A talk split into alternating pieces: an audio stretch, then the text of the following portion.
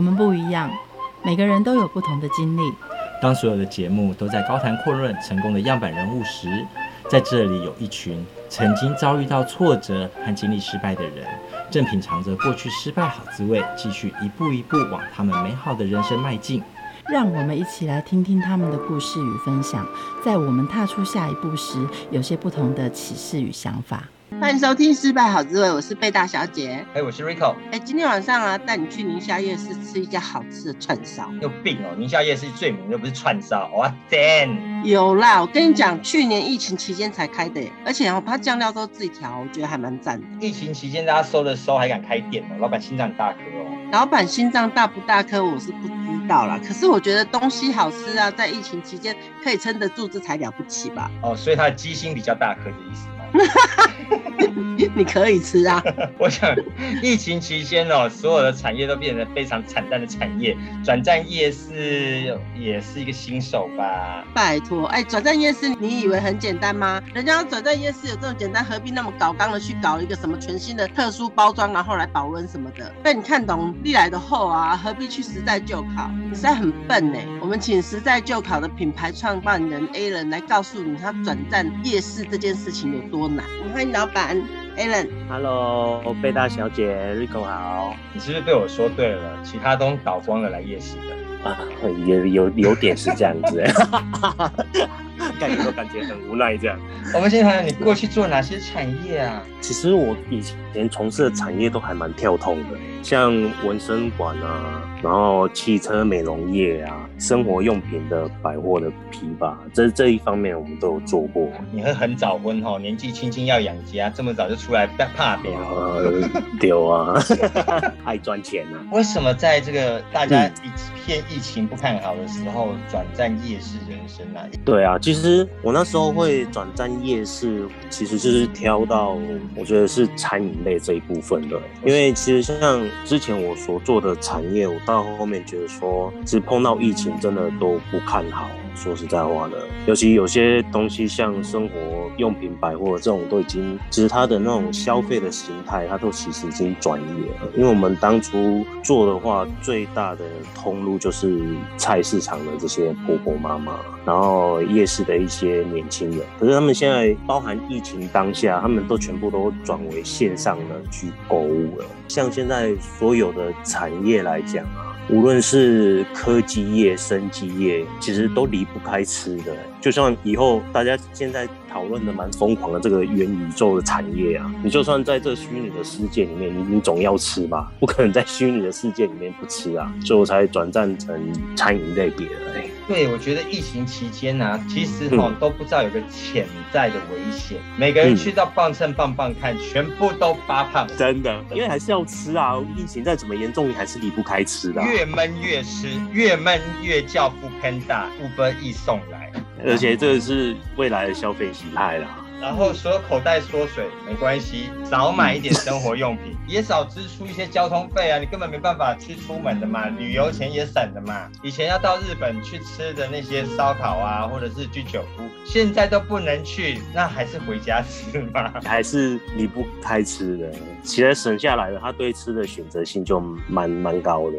百年老店，嗯、百年不会倒，在疫情就倒，很多也都是这样。嗯、那你怎么能够在这疫情这两年？确定哎，夜市里面要有人流哎，要有金流哎，嗯、人都不敢去夜市了，你怎么能够这么勇敢的走出这些气球美容啊，或者是纹身馆的舒适圈呢？其实会离开这些舒适圈来讲的话，其实对我自己个人的思维上没有蛮大的因素的，因为我觉得如果当你的产业你已经发现到它可能已经无法再做突破或者是再创新的话，我觉得。适当的时机该离开就该离开了，需要太去坚持。这句话说的怪怪的，是你无法突破，还是产业真的无法破？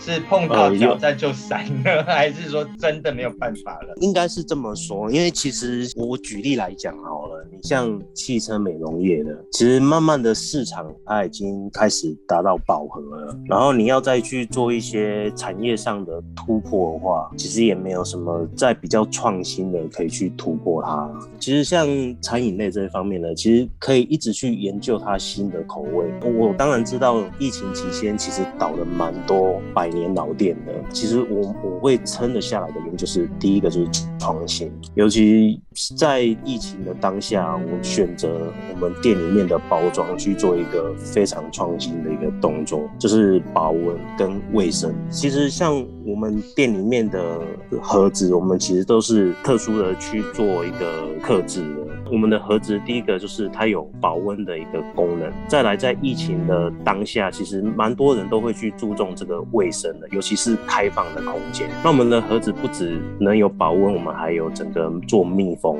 所以其实客户他在买的当下，他会觉得说蛮安心的。印象最深的是那时候三级警戒的时候，很多店它是没有开的，包含夜市很多的摊商，它都是强制性的，它是不能摆摊的。客户拿到我们的包材的时候，他们会觉得说：“哎、你们的东西好特殊哦，怎么怎么会用这样子的包材？因为以前我们自己也有在买串烧的经验。那其实对我们来讲的话，最不喜欢就是拿到串烧的时候拿回家里面，第一个它已经没有温度了。其实串烧类的，它冷了其实是不好吃的。再来一点就是旧的这些包材纸类的，它很容易去吸收这个水分，所以会湿湿黏黏的。当你要吃的时候，拿到这个湿湿黏黏的感。觉其实是蛮不舒服的。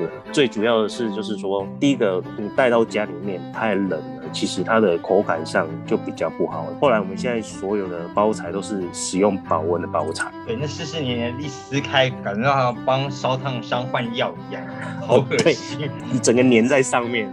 一般的店家不会这样想啊，想说啊，你 Uber E 啊、胖达都后面都有自己保温箱啊，保温是一大袋起，我们习惯带起来就出给你的时候是热的哦。啊，有些美食快送员啊，他接一单送一单，哪有？他接一单绕了一圈之后，再各家各家的送。最后呢，你饮料本来冰的，最后它变温的。其实说实在话，你讲到这个线上的平台啊，其实我们当初在疫情的期间会去开店，就像你刚刚所讲的，其实夜市的人流它已经变少了。那我们那时候会选在夜市去开这个店面，其实我们很多的方向去做评估的。第一个，我们会开在夜市，是自己本身夜市它就自带人流，但疫情期间它其实人并不多，但是最基本的客户群它是有的。那能不能留得住现场的客户，那就是当然要看店家自己的特色也好，口味也好，以及创新度能不能去抓住客户他的口味。哎、欸，你在宁夏哎、欸，厮杀、嗯、的最厉害的地方哎、欸，啊、连胡须张都从那边出炉的呢。哎、欸，一级战区。我们后来把战场有一半是转移到线上的外送平台上，在外送平台上面的话，其实这一个客户群是最难拿捏的，因为因为你不像。一般传统的店面，你可以去接触得到客户啊，你必须去摸索这些客户他所想需要的。那我们会是锁定在中高端的这种消费水准的客群，因为其实呃有来过我们店的，应该都知道说我们其实我们的价位大概在中上，但是当然了，我们不可能像居酒屋这种把它的价位拉到那么高，毕竟居酒屋他们的一些装潢类，其实他们也花了不少。那所以我们会去做一个区隔出来，其实我。我们也会去看其他的店家，去看一些可能客人的留言，所以我们从包装上面先去做一个比较创新的一个突破。对我们来讲，外送平台这一方面在疫情的时间其实蛮给力的，尤其我们的新的包装整个推出了以后，其实蛮多的客户在我们的评论上也好，或者说哎，他到现场。他都觉得说，我们这样的包装对疫情期间来讲，他们在购买上他们会比较有意愿，所以他们稍微花多一点点的钱去做这个消费，他们是觉得是值得的。知道疫情闷在家里最怕吃到什么？吃到那个贡丸哦，是那个大卖场里面塑胶盒里面这样子啪啦啪啦用用金卖的那种，串十元一串十元，那真的再加上运送费，再便宜也不想吃。那如果说诶吃到好一点点，然后呢，现在居酒屋也不能去，在家呢自己倒杯酒当个居酒屋，能够吃到居酒屋的等级，又不用花到居酒屋的价钱，因为居酒屋是别人洗碗嘛，在家自己要洗碗，这样子漂漂亮亮的包材，某种程度也是不用自己洗碗的啦。对啦，其实也就不用自己洗碗了，就站在客户的立场去去想这样子。比如说你做了这么多的产业，其中还有这五金大批发，之前在批发的时候遇到什么困难，然后你怎么解决，以及你现在的烧烤是用过去哪些经验，然后累积而来的，创造这个时代就好的品牌。当初像我们做生活用品的百货的批发，其实我们后来遇到最大的瓶颈，就是我刚刚讲的消费形态上面的转，因为我们最主要的最大的客群是菜市场的一些婆婆妈妈。我不晓得你有没有去菜市场逛过？早是有啊，就是那些挑三拣四的啰里吧嗦的，要买不买快点。所以其实像你有如果有去菜市场逛过，或者是夜市，比较像这种生活百货类的跟。这种吃摊的，就是小吃摊的综合一点的这种夜市，其实你们都可以看到有一些人就是在介绍产品很认真的这一些人，这些人就是我们最主要的客群。我们就是做这个角色的人。一刚开始，其实菜市场跟夜市，其实说实在话呢，是还蛮好做的，收入也其实也蛮可观的。可是到后期这近几年，其实整个消费形态，包含电商出来呀、啊，然后一些年轻人他比较会去使用线上购物，或者是说，呃，有一些直播啊，卖东西的这一些，其实整个消费形态的转移会变成说，让这个市场越来越萎缩。因为就是看到这个市场其实已经没有办法再去做突破，然后再加上疫情刚刚开始的时候，其实完全都没有人的情况之下，所以才会去想说要去转换跑道。后来就是觉得说，哎，无论在什么样的情况之下，人还是民以食为天呐、啊，离不开吃的，所以才转换。到餐饮业来，那你不是把所有的那些学校老师说的话打巴掌吗？哎、嗯，来小朋友，再坚持一下下，再努力一下下，这些都是你不努力不坚持就会考得好。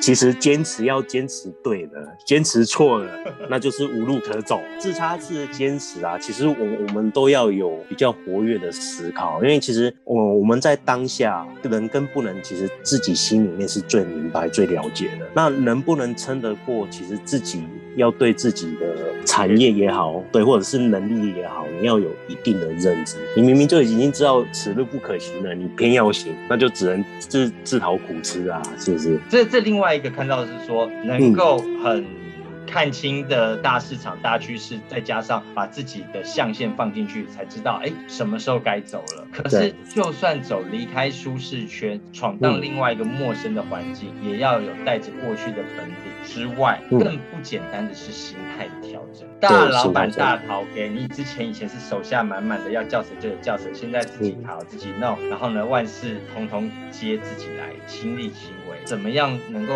又蹲低又看高？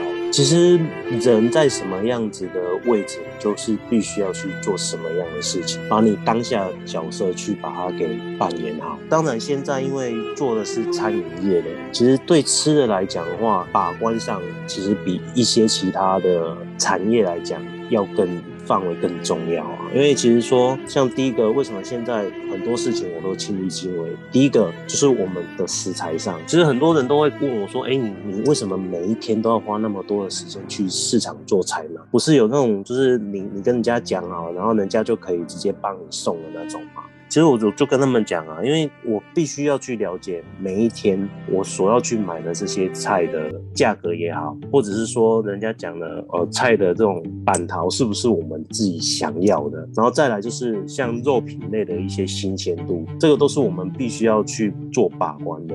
然后再来就是说口味上的一个开发，因为这种毕竟口味上对每个人来讲，其实每个人喜欢的口味是不一样的。那如何去做一个调整到到大众化，这也是一个非常重要的一个重点。我想象一下哈，嗯，多的家庭妇女啊，开开心心的到市场上买一圈，买回来那个菜还没有冰冰箱哈，就已经开始喊哇天气哦，热死了西。你这些才买回来哈，你不是热炒店呢，你不是在厨房哦，随便炒一炒后拿出去几挂几挂啊这样，你还要在那边站在那边一串一串的给它串修边再串，然后拿到那个冰台上一条一条的摆好。我真的只有在日本。馆的逛街的时候，才看到有日本人空空按那牌，那个烤台上面真的很累呢。我想象你从市场回来的时候，我要是跟你同组的哈，我大概先去睡一下。真的，其实这一方面呢、啊，像你讲的，其实这个就是职人的精神，这、就是我我非常坚持的。而且很多人会觉得说，哦，我们可能就是开店的这段时间是我们最忙的，其实并不是，是我们才买回来要去做这一些呃腌制也好，食材的处理也好，以及把这些东西串起来成成品，这些才是我们最忙的时间。所以我们一天其实休息的时间呢、啊，根本不到六个小时。是站着串还是坐着串？啊，站着串，坐着串，只要累了就换姿势串，怎么样都得串。对，怎样都是得串，离不开串。我看了就好累哦，而且它排的非常整齐，很像以前是那个你是工程系出身的一样。其实我有点强迫症，你知道吗？因为我觉得东西第一个要让客人看得很分明，我知道这是什么东西，然后再来客户其实他们也会看啊，一般的串烧店他他们也会看，哎，你的东西摆放起来有没有很整齐，然后再来就是你保存的新不新鲜，卫不卫生。其实这个对我来讲，我都是我非常坚持的。如果你碰到某种叫做天秤座的，有那种犹豫不决的，或者是难以决定的人，他拿了这一串，哎，算了算了，再摆回去，再拿那串，就很像挑衣服。然后在最后呢，走的时候，本来呢买了五串，可是给我搞乱了十串。那时候不是很像八瑞？我懂你的意思，就是蛮多这种客人的，他会翻箱倒柜，你知道吗？那他们都觉得说，这可能就是最新鲜的，都是在最下层的，可是他并不知道那很多东西其实都是当天的。然后他们就会从底下翻上来，客人会这样子做，你也不能去太讲他，因为他也觉得说，今天我我做消费，我有我的选择性，所以你也不能说哦，他他要选底下的，你不让他选。然后只要客人一弄乱呢，我们只能在空档的时间再把它给整理好，多一道工。这时候就考验你换位思考的底线了。要是我就出来了，嗯、小姐不要乱摸，要怎么跟我讲？我弄很久哎、欸。哎、欸，其实我我跟你说，这个对我们来讲的话，其实我们也有想过，你知道吗？有时候客人。就是很喜欢那种挑的乐趣，挑的乐趣。我们我们要讲挑的乐趣，以及他翻箱倒柜的乐趣。他会觉得说，他可能小确幸去选到他想要的。只有有些他的购买的欲望也是从这里来的，你知道吗？你越去阻止他，他就越不消费；你越不去阻止他，他就会越消费。鸡屁股要大颗一点啊，对，大一点啊。对对，对，你换眼镜就更大颗啦。所以我觉得其实什么人都有啦。那毕竟我们是做服务业、餐饮业的。其实有些还是得去多多少少去忍让一下啊，换位思考当然是我们会去想说，客人他是需要的是什么东西。换位思考这个这四个字是很好讲，但是要做的话，如何去做到面面俱到，这也是一门学问。那针插在自己的腿上都快要流血了，还要帮他换位思考，这时候你都要怎么帮他思考吧？你在心理智商都怎么想啊？他挑三拣四，那你会想想，我自己去别人家店也没有这样挑啊。然后后来我们也是会想了，那其实你要挑，我就让你挑，因为其实我们的东西品相也好，品质也好，都是好的。你再怎么挑，我也不怕你挑。当然你，你你不能把我整个东西都已经弄到乱七八糟，或者是太过分了。我们自然而然，我们也是要去制止它。因为其实换位思考是在互相不互损利益的原则之下去做这个换位思考，才有能够达到双方获利的这种意义存在啊。对人格的换位思考，人家也不会尊重你。对，就不会尊重你。所以其实还是有一定的底线在的。其实很多餐饮类的，蛮多人都会抱怨说，嗯，他今天让客人，可是让到客人都已经骑到头顶上来了。那其实餐饮类是很辛苦的一个行业。其实我以前不晓得，我都自从我一头栽进餐饮业以后，会觉得这真的是一个非常吃力不讨好的一个行业。可是这又是不可或缺的，因为民以食为天嘛，所以吃的还是必须有它的存在的价值。当然，我们也要互相的去尊重，我们对客户也好，客户对店家也好，都是要去互相去做尊重。尊重这是最基本的一个底线。换这么多产业，人家说做一行要对那一行有热情，好、嗯，热情才能燃烧你继续往前行，突破很多前面的阻碍。这么多行里面，你的最热情的产业是什么？还是是你是怎么样继续能够知道你对这些东西能够持续燃烧你的热情？经历过这么多的行业，真的到后面我选择餐饮业了以后，我觉得我的热情还是真的是在餐饮业，因为我觉得吃啊是可以带给人开心、快乐以及幸福，尤其是因为我们现场。三张户外的那个桌子嘛，那就是等待区。其实他们客人他们想要在现场用餐的话，其实我们是不会去制止他的。像我都会去观察我的客户，当他吃到我东西的时候，面部上面的表情，那就是去球把球啊，他就是满意，这个才是我们最大的这种成就感。对我来讲的话，我从以前我虽然还没有接触餐饮业的时候，我只要每当我去餐厅吃饭也好，或者是说我我可能在外面用餐也好，或者说呃，就算大家坐在一起吃个便当什么之类的也好，就算让我看到十恶不赦的人，然后呢吃了东西的时候，我都会觉得那一刹那他是非常可爱的，你知道吗？就是吃可以带给人快乐跟幸福。我希望把这份热情转化成幸福，带给人家。当他吃下我们所出的产品的时候，他的当下是非常满足、开心的。这是真的。我那天在那边拍了 好多当下满足的照片。走过疫情，大家都觉得哇，销售低迷啊，前景不看好啊。可是你毅然而然在疫情期间换下一身装扮，然后从这个批发商走到变成一个贩卖热情的实在就考的创办人。在这这个两年当中，你学到了什么？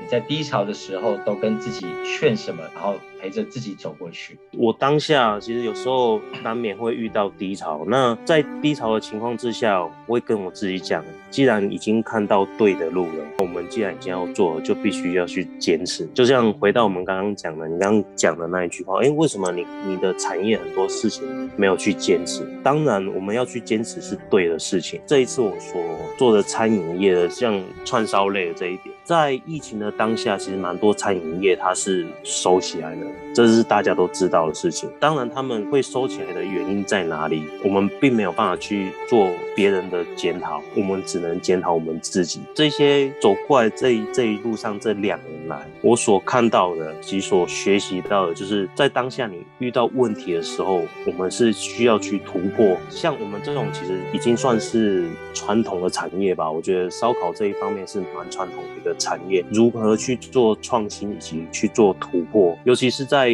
包材上面。其实包材上面，其实对我来讲的话，像我们之前常去日本嘛，那在日本的时候，我其实得到一个非常丰富的一个经验。无论在日本，你呃药妆店也好，或者是呃这种糖果店也好，其实他们的东西啊，你买回去了以后，你才会发现，其实你是在买包装，而不是在买里面的东西。我把这个传统的产业的一些东西。我重新把它做一个包装以后，做这个行销，我觉得这个是我在疫情当下做的是一个比较呃有具有突破性的一个创新，所以能够另外开辟一个属于这个传统产业的一个蓝海的市场。然后我会跟我自己讲说，我相信我可以的，一定可以撑得过。越低迷的情况之下，景气之下，我们必须要冷静的放慢脚步，然后去换位思考，说服自己。才能获得他人的喜爱。其实我还蛮喜欢台语歌的，我觉得 Only 有的坚持还蛮不错的，